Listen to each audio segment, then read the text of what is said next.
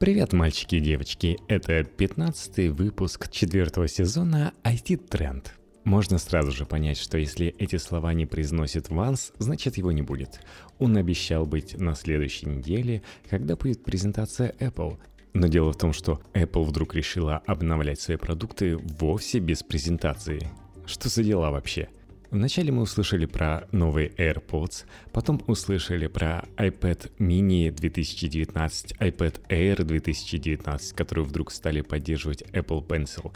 Этим эти обновления отличаются от простого iPad, который имеет год в своем названии, который до радикального редизайна новых iPad Pro в принципе этим отличался от прошлой версии.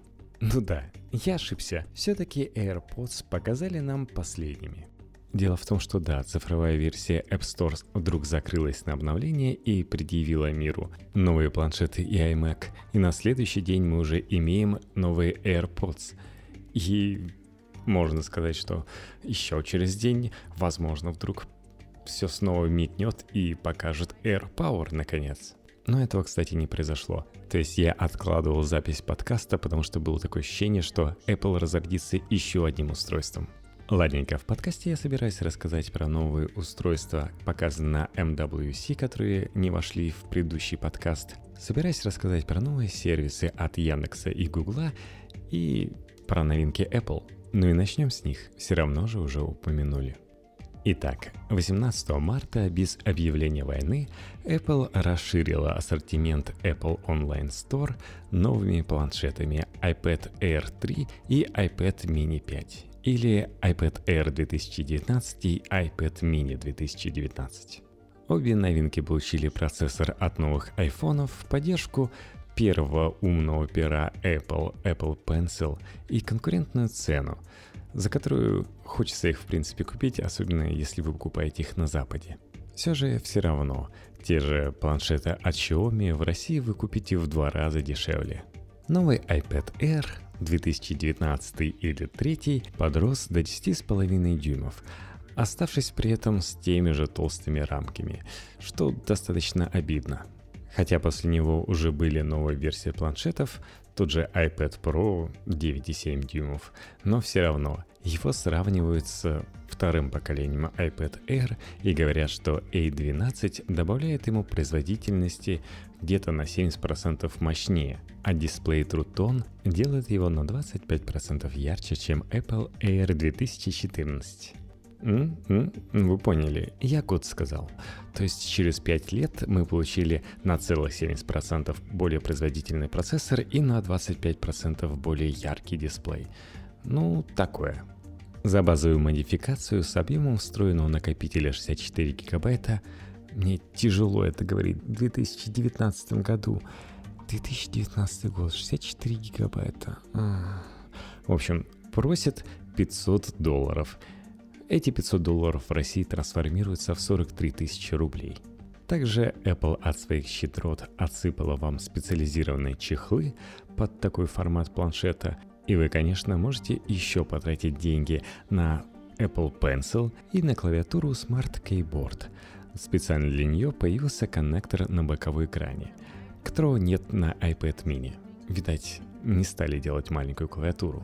iPad mini 5, которого ждали 3 года, имеет такую же начинку, как iPad Air, такой же дисплей, такой же процессор, та же поддержка стилуса, Steve Jobs стилуса, Apple Pencil, ну и при этом не разросся как Apple Air и имеет многими любимый формат на 7,9 дюймов дисплея, который бы хотелось, конечно, иметь более компактным за счет того, чтобы ушли рамки, которые на iPad Pro прекрасно ушли да и вместо кнопки Touch ID под дисплеем, которая к тому же механическая и имеет свойство ломаться, могли бы уже поставить наконец Face ID. Но, возможно, у них много кнопок этих нереализованных, да и чтобы поставлять устройство за 400 баксов с Face ID, наверное, Apple еще не доросли. Я, кстати, записал на нашем YouTube-канале, его легко найти, набрав просто IT-тренд. Там IT-тренд большими буквами, ну и лого нашего подкаста вы узнаете. Там можно найти озвучку распаковки iPad mini и озвучено, что вообще там присутствует и стоит ли его вообще брать. Во-первых, разъемы старые. Да, 3,5 миллиметровый джек это клево, но Lightning коннектор, ну серьезно, ну зачем разводить этот зоопарк планшетов? Конечно, наушники от iPhone подойдут к этому планшету, не то что к iPad Pro. Но вот если у вас уже есть iPad Pro и вы хотите иметь маленький планшет, но черт вас дернул купить Apple Pencil 2, которым вы радуетесь и заряжаете wireless, то что мы здесь имеем? Мы имеем то, что синхронизироваться и соединяться и работать с планшетом iPad mini второй Apple Pencil не будет. То есть, если вы хотите в свободное время достать и порисовать на маленьком планшете что-то, то вам надо будет купить новый Apple Pencil. Прекрасно, прекрасно. Ну и вы помните, как он заряжается и так торчит. Это боль. Но стоит всего 33 тысячи рублей. Но мне кажется, это все-таки много, потому что достойный планшет за двадцаточку с чем-то вы сможете купить, если купите просто iPad 2018 года. Его вам хватит за глаза и за уши.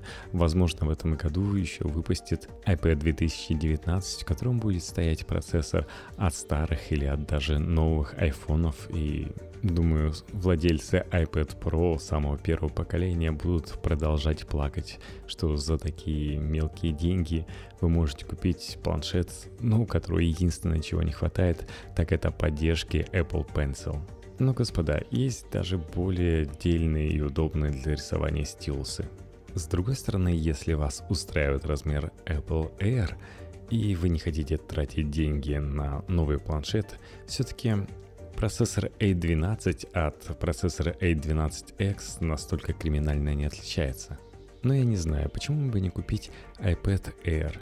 Возможно, у Apple идет все стабильно, либо стабильно плохо в планшетах, что они не думают, что iPad Air каннибализирует продажи iPad Pro. Ну и через неделю после новостей о релизе iPad Air 3 и iPad mini 5 мы услышали новости про новые модели iMac. Апгрейд коснулся моделей с 4К и 5К дисплеями, которые получили обновленное железо, но при этом полностью сохранили внешность своих предшественников – Таким образом, Apple подчеркнул незначительность произведенных изменений, дав потребителям понять, что они не заслуживают отдельного мероприятия. Хватит вам и обновления Apple Online Store. Согласно данным с этого сайта, iMac получили процессоры Intel 9 поколения до 8 ядер – а также мощный графический процессор AMD Pro Vega 48 в качестве дополнительной опции, если у вас совсем высыпаются доллары из кармана. Правда, такой мощью может похвастаться только старшая версия с дисплеем 27 дюймов, а вот 21,5 дюймовый iMac теперь оснащается четырехъядерными процессорами восьмого поколения с возможностью апгрейда до 6 ядер с гарантированным приростом производительности до 60%. Или мы вам вернем все деньги называется, и графикой AMD Pro Vega 20. В России новая iMac с дисплеем 4К появится в продаже уже в этом месяце по прежней цене от 108 тысяч рублей – да, как вы помните, цены на технику Apple не падают, во всяком случае в официальном магазине. Тогда как розничная цена модификации с 5К дисплеем будет доступна от 153 тысяч, как и раньше. Но больше всего пользователей Рунета вдохновила цена на расширение оперативки. Например, в русском Apple Online Store наконец появилась версия с 256 гигабайтами оперативной памяти – и за такой объем ЗУ придется доплатить 423 тысячи рублей. То есть это больше, чем 1000 рублей за 1 гигабайт оперативки. А для того, чтобы получить 64 гигабайта оперативки, вам надо доплатить 32 тысячи рублей. Такое ощущение, что просто рассчитывают, что столько оперативки никому не нужно, а тем, кто нужно, те заплатят. Но на самом деле ничего страшного. Я, например, заглянул на чешский сайт Apple. и увидел, что стоит там 64 гигабайта оперативки в три раза дороже. На американском сайте всего лишь в полтора. То есть в плане железа для iMac мы в России впереди планеты сей в плане дешевизны. Ну ладно, продолжим о новинках. Еще через день старик Кук пришел к золотой рыбке Apple и попросил обновить его наушники, хотя бы до второй версии. Обновление должно было выйти еще в прошлом году, и мы все знали, что появится наконец индикатор на чехле, который будет сообщать о заряде без открытия крышки чехла. И, конечно же, научится заряжаться без проводов.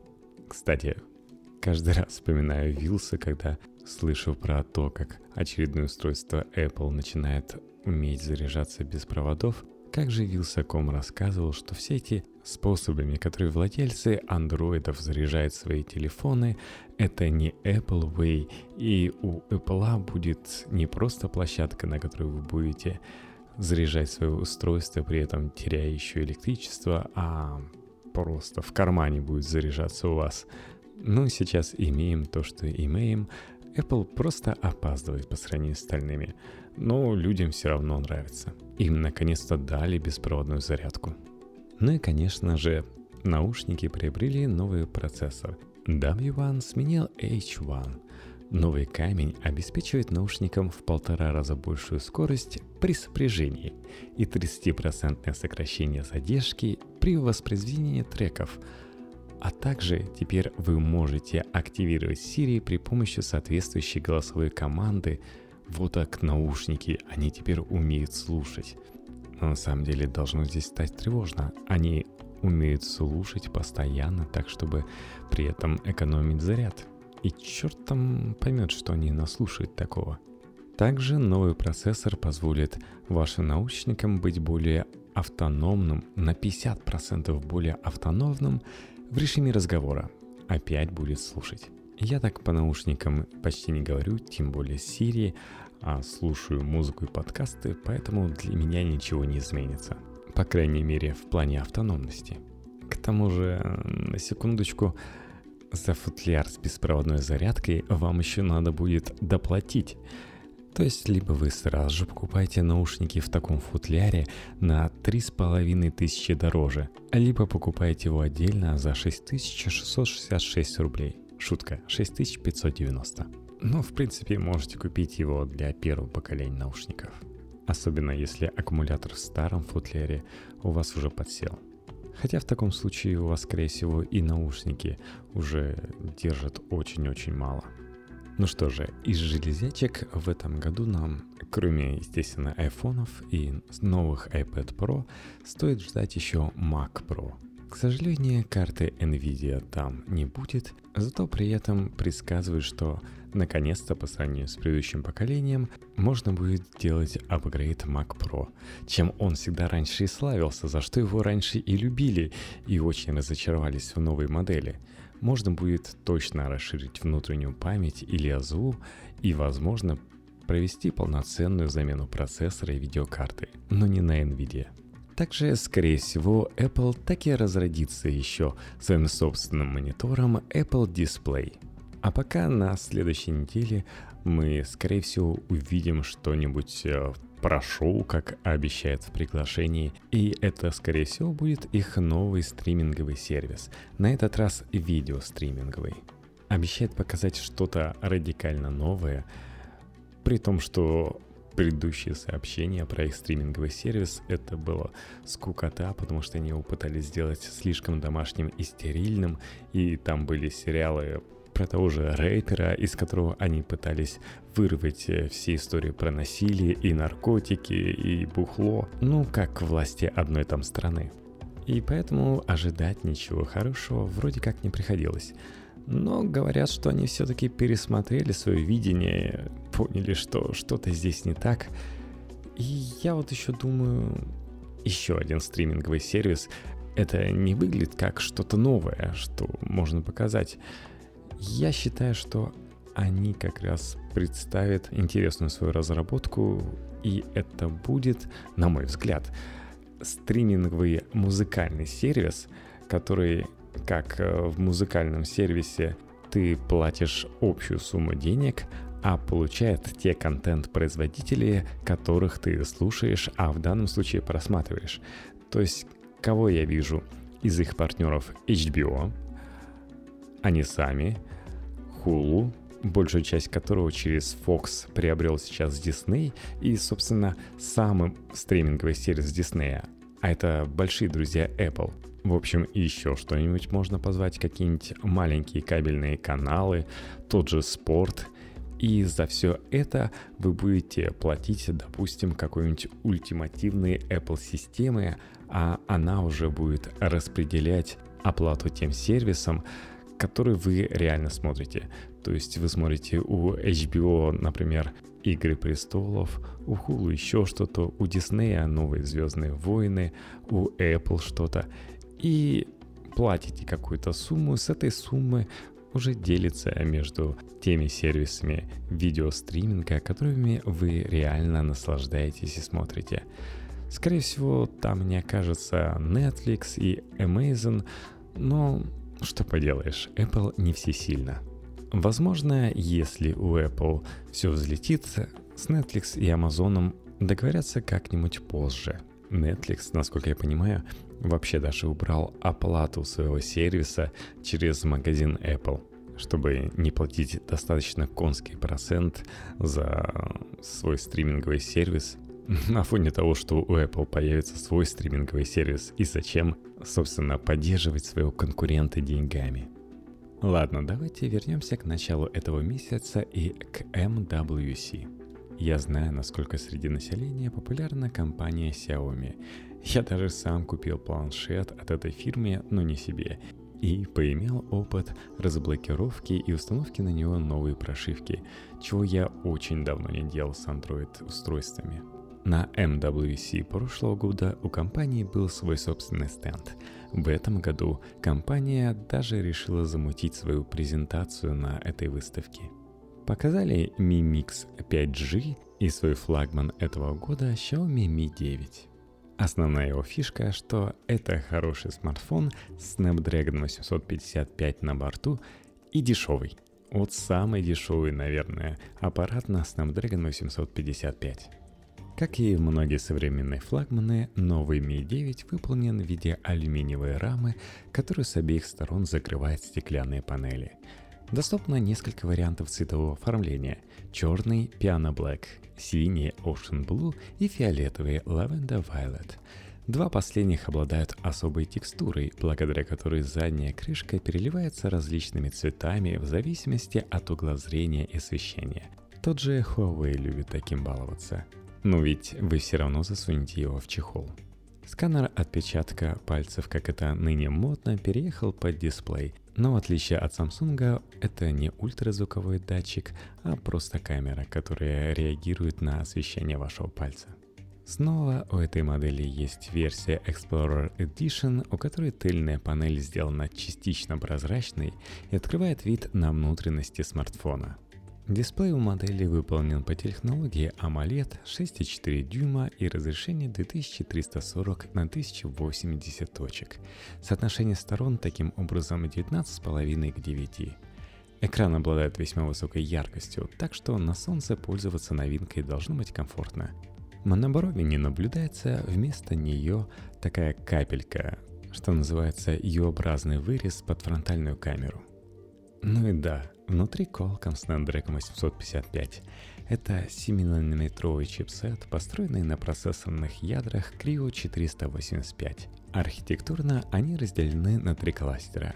Первый, самый производительный, включает одно ядро с тактовой частотой 2,84 ГГц.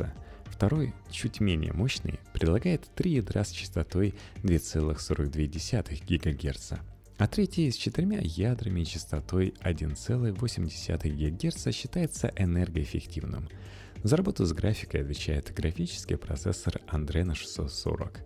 В Барселоне Xiaomi анонсировала две версии Mi 9 на 64 и 128 гигабайт встроенной памяти и 6 гигабайтами оперативки – а вот в Mi 9 Explorer Edition предложат сразу же 256 гигабайт встроенной и 12 гигабайт оперативной памяти. Также была представлена еще более доступная версия флагмана под названием Mi 9 SE. У него дисплей на 6 дюймов и 10-нанометровый процессор Snapdragon 712 с 8 ядрами Creo 360, из которых два работают с частотой 2,2 ГГц, а 6 остальных 1,7 ГГц. В качестве графического процессора Adreno 616.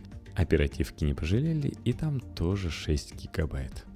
Аккумулятор у Mi 9 на 3300 мАч, а у младшенького Mi 9 SE аккумулятор на 3070 мАч. Как и положено смартфонам 2019 года, здесь мы имеем целых три камеры – это 48-мегапиксельный датчик изображения Sony IMX586 с оптикой светосилы которой 1,75. В стандартном режиме фотографируют на 12 мегапикселей, используя при съемке связки из 4 пикселей как один, но в приложении камеры можно перейти на 48 мегапикселей. Видел я эти фотографии на 48 мегапикселей, и мне кажется, он на них больше рисует, чем выдает более подробную фотографию.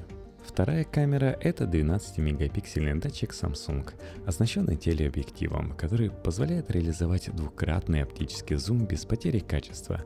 А вот третья камера построена на 16-мегапиксельном датчике изображения и обладает широкоугольным объективом с углом зрения 117 градусов. Она поддерживает интересную функцию режим макро с возможностью фотографировать с расстояния 4 сантиметра. DxOMark очень хвалит возможности Mi 9 по видеозаписи и ставит чуть ли не самый высший балл. Камера умеет в 4К на 60 кадров в секунду и возможность записи замедленного видео с частотой 960 кадров. Как говорится, красота за свои деньги. Ну что это у нас? LG все еще показывает новые смартфоны. Мои любимые LG, мое сердце с вами, но что-то у вас не так. В этот раз на MWC компания привезла два смартфона G8 Sync и V50 Sync 5G. Уже понятно, в чем фишка последнего. Чтобы представить себе, как выглядит LG G8, посмотрите на G7. Да, у LG получились неплохие флагманы с мощной начинкой и даже претензии на инновации, которых больше никто не предлагает. Но захочется ли нам купить этот смартфон ради этих инноваций? Если говорить про внешний вид, то сзади находится всего две камеры. Смартфон будет представлен в трех цветах. Синим New Moroccan Blue, черным New Aurora Black и смелым красным Carmine Red. Да, под двойными камерами располагается кнопка выключения, как на всех предыдущих LG G. По-моему, со второй версии еще. И она же датчик отпечатков пальцев. Отстают они от других с дактилоскопическим датчиком под дисплеем. LG G8 можно сказать компактный, 6,1 дюйма. LG V50 это 6,4 дюйма.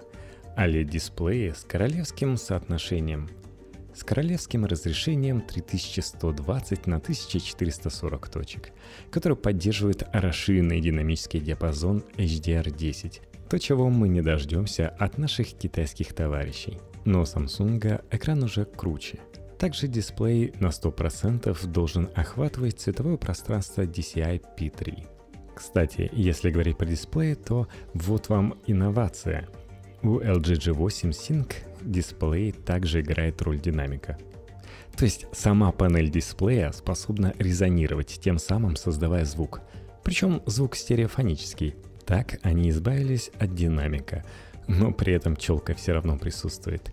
Она нужна для фронтальной камеры и TOF камеры, с помощью которой на смартфоне организовано управление жестами. Ну и, кстати, для разблокировки по лицу. Причем должна это делать быстрее, чем iPhone. Ну и, кстати, для разблокировки по сосудистому рисунку ладони пользователя. Очень странная штука – Hand ID. Возможно, пригодится только если вы перепили, с утра смартфон вас не узнает, а поднять его вы просто не в состоянии. И при этом вы хотите попросить смартфон позвонить вашему парню или вашей девушке для того, чтобы они привезли вам пиво, ну или еще как-нибудь спасли. Управление жестами — это тоже такая фишка, как раньше была Siri, чтобы чисто показать на вечеринке. как вы можете вызвать какое-нибудь из вбитых заранее приложений, например, YouTube, управлять там с помощью жестов громкостью звука и ставить на паузу. Теоретически предполагается, что поможет, когда ваши руки мокрые и вы хотите, например, ответить на звонок, просто махнув рукой в ту или иную сторону. Ну или же делать скриншот, а у вас руки грязные. Не знаю, зачем это пригодится. Ну, кстати, да, если руки грязные, то еще понятно. А вот если руки мокрые, Зачем мы иначе тогда делаем водонепроницаемый смартфон? Тем более, что LG это вообще стандарт 810G до сих пор, который там и в тумане работает, и в падении выдерживает. Так что не знаю, не знаю. Инновация ради инноваций. Мне кажется, в LG G9 мы уже этого не услышим. Ну вот э, неподслушиваемый динамик, который вибрирует дисплеем и создает звук вам прямо в кость, это прикольно. Причем реально спасает, когда в комнате шумно или в городе шумно. Вы начинаете слушать собеседника очень четко. Кстати, про количество задних камер. По-моему, я ошибся, потому что на каких-то рынках LG G8 будет представлен все-таки с тремя камерами. Так же, как стандартный LG V50, у которого появится, наконец, э, три фотомодуль в виде телеобъектива, причем все серьезно, и там стоит стаб но, кстати, фотографии на ультраширокий объектив у LG G8 может быть лучше, чем у Samsung Galaxy 10, потому что они уже давно раскручивают эту фишку с вторым объективом в виде ультраширокой камеры, и она уже обзавелась стабом, в отличие от самсунговской. Ну и стоит вспомнить третью инновацию, вполне себе годную, потому что у LG появился новый чехольчик, у которого вторая часть — это дисплей — к сожалению, он подходит только для LG V50. И это реально удобная штука, потому что, во-первых, этот дисплей пользуется мощью основного аппарата, то есть это достаточно экономичное решение. И во-вторых, например, он может играть роль клавиатуры, второй клавиатуры, и когда вы набираете в горизонтальном режиме что-то на основном экране, клавиатура не мешает, не загораживает большую часть дисплея, а перемещается на чехол. Также LG показали такую фишку. На первом дисплее у вас игра, а на втором геймпад. Причем он может быть по-разному выполнен для различных игр. Ну и, конечно же, можно на основном дисплее работать, а на втором открыть YouTube. Конечно же, с новым видео на нашем канале – но, конечно же, есть минусы у второго дисплея. Во-первых, он явно дешевле, и в него не такая качественная цветопередача, как у основного дисплея. Во-вторых, его можно зафиксировать либо в режиме 180 градусов, либо под 90 градусов. Никаких промежуточных углов. Как говорится, корпорации сами решают, как нам удобнее. В общем, странное ощущение. Напомню только, что у LG классные динамики – Ладно, давайте переключимся на другую известную телефонную компанию, которая слишком поздно поняла, насколько смартфоны популярны, чем и расплатилась. Их новый смартфон Nokia 9 PureView. Главной фишкой новинки стала пятимодульная основная камера с оптикой CES. Все пять датчиков изображения получили разрешение 12 мегапикселей, но среди них пара цветных и пара монохромных модулей – все вместе они даже могут выдать снимок с максимальным разрешением 60 мегапикселей. Есть HDR и динамический диапазон, собственный искусственный интеллект и, что самое главное, смена фокусировки на готовом снимке. Причем не просто от ближайшего объекта к дальнему, все намного круче.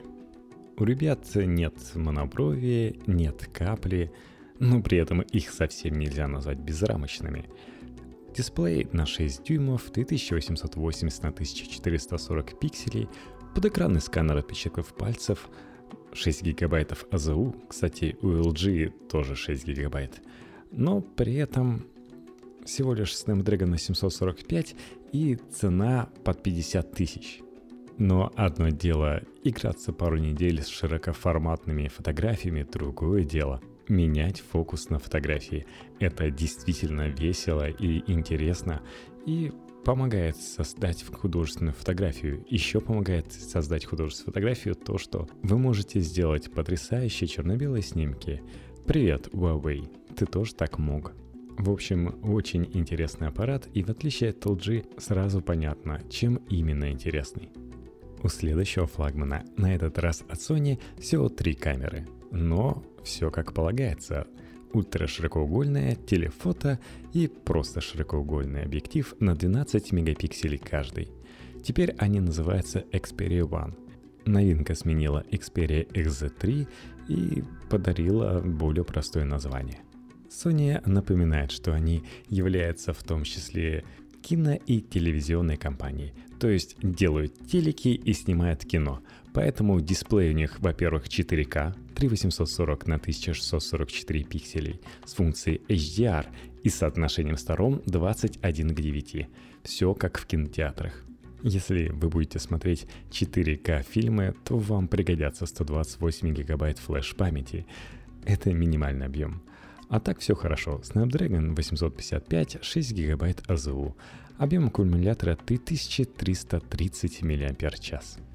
К сожалению, про компакт ничего не слышно. Кроме этого, представлены более простые смартфоны Sony Xperia 10 и Sony Xperia 10 Plus. Внутри у них более простые 630 и 636 Snapdragon соответственно. Что печально, цена до сих пор неизвестна и до сих пор, наверное, решается Sony. Поэтому неизвестно, стоящая эта покупка или нет. Но дисплей с таким соотношением сторон, конечно же, внушает. Ну, кроме того, это делает телефон более компактным за счет того, что он более узкий. Ну и напоследок скажу, что Energizer показал настоящий дедушка смартфона. Потому что там 18 тысяч миллиампер в час, и ваш дедушка сможет, если забывает про зарядку, продержать в режиме ожидания такой смартфон до 50 суток. Ну или путешественникам пригодится, так как начинка вполне себе 6 гигабайт АЗУ, 128 гигабайт ПЗУ. Получился, конечно, толстячок с толщиной 18 мм, и не самый дешевый, потому что стоит 600 евро, но все-таки кому-то может пригодиться. Ну и ладно, перейдем от технологических новинок к новинок из мира, чуть не сказал ПО, просто к новым сервисам.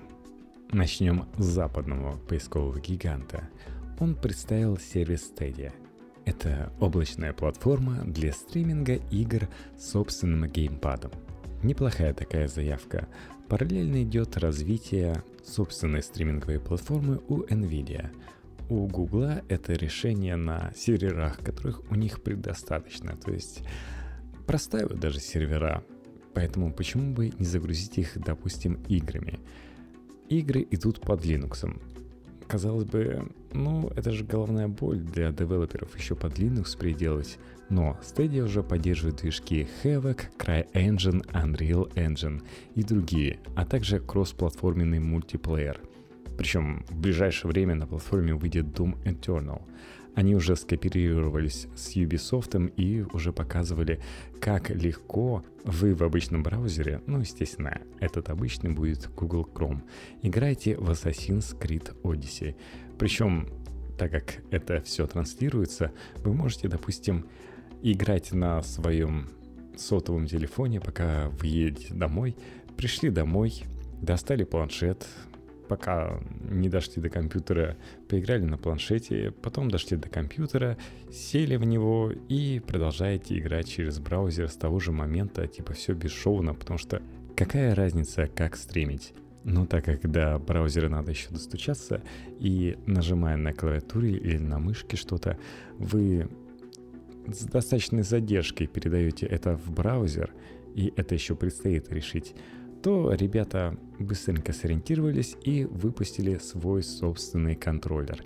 И этот контроллер не просто соединяется с вашим компьютером и просто является дополнительным контроллером, а он имеет Wi-Fi модуль и соединяется с сервером, то есть уменьшает количество посредников и сокращает время передачи на сервер того, что вы, собственно, хотите, то есть уменьшает input lag, так называемый.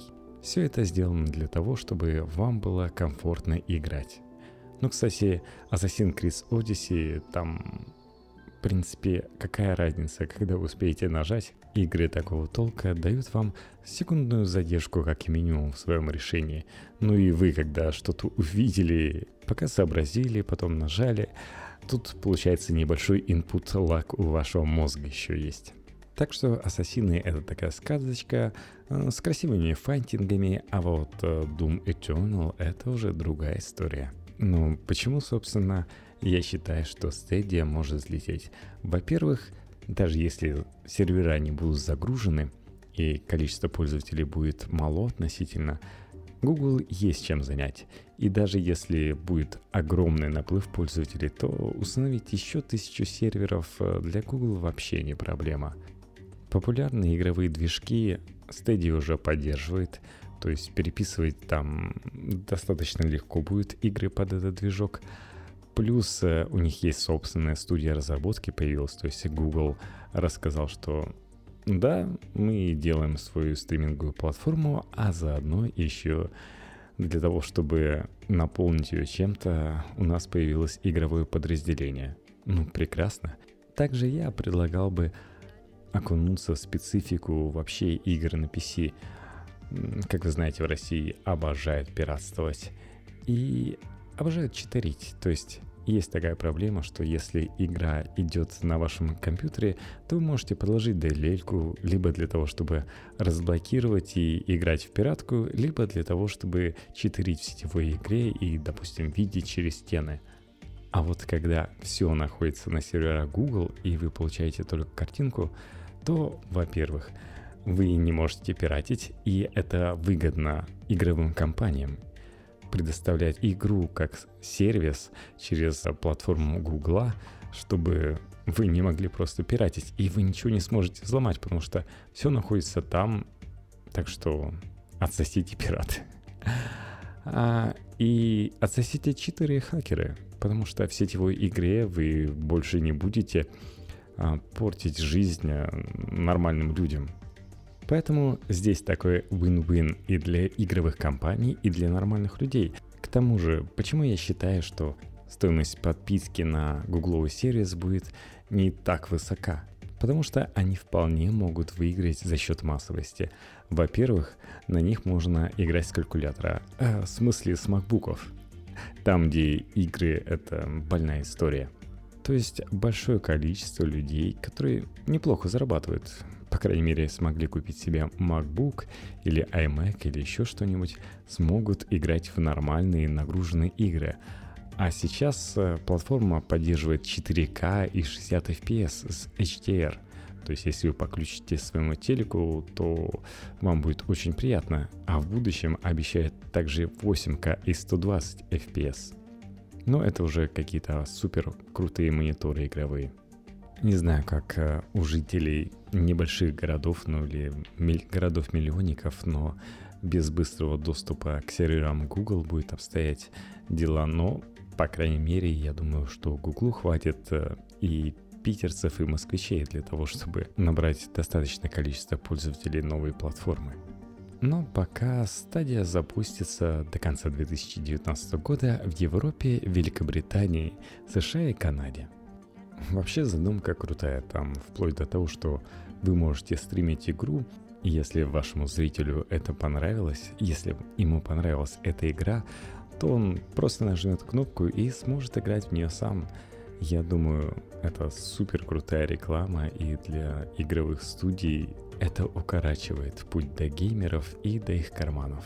А то человек – существо ленивое и посмотрел на игру, подумал, что надо еще устанавливать, отложил это на потом, и когда это потом случится, неизвестно. Скорее всего, даже не случится. Но еще некоторые опасаются, что в том же США с проблемой достаточно большие беды, но этот проект не на этот текущий год а на следующий и после следующей Google может подождать, и вряд ли она так закроет его, как предыдущие. А здесь у нас в 2019 уже стучится вовсю 5G.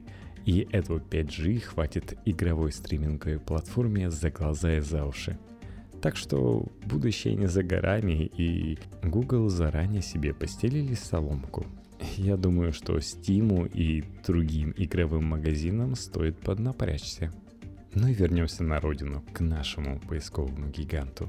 Они там явно увлеклись какой-то эзотерикой, и следующим сервисом после Дзен Яндекс, Яндекс Аура, Это социальный сервис, который на основе машинного обучения, нейронных сетей и других технологий Яндекса находит новых интересных людей с похожими увлечениями и окружением.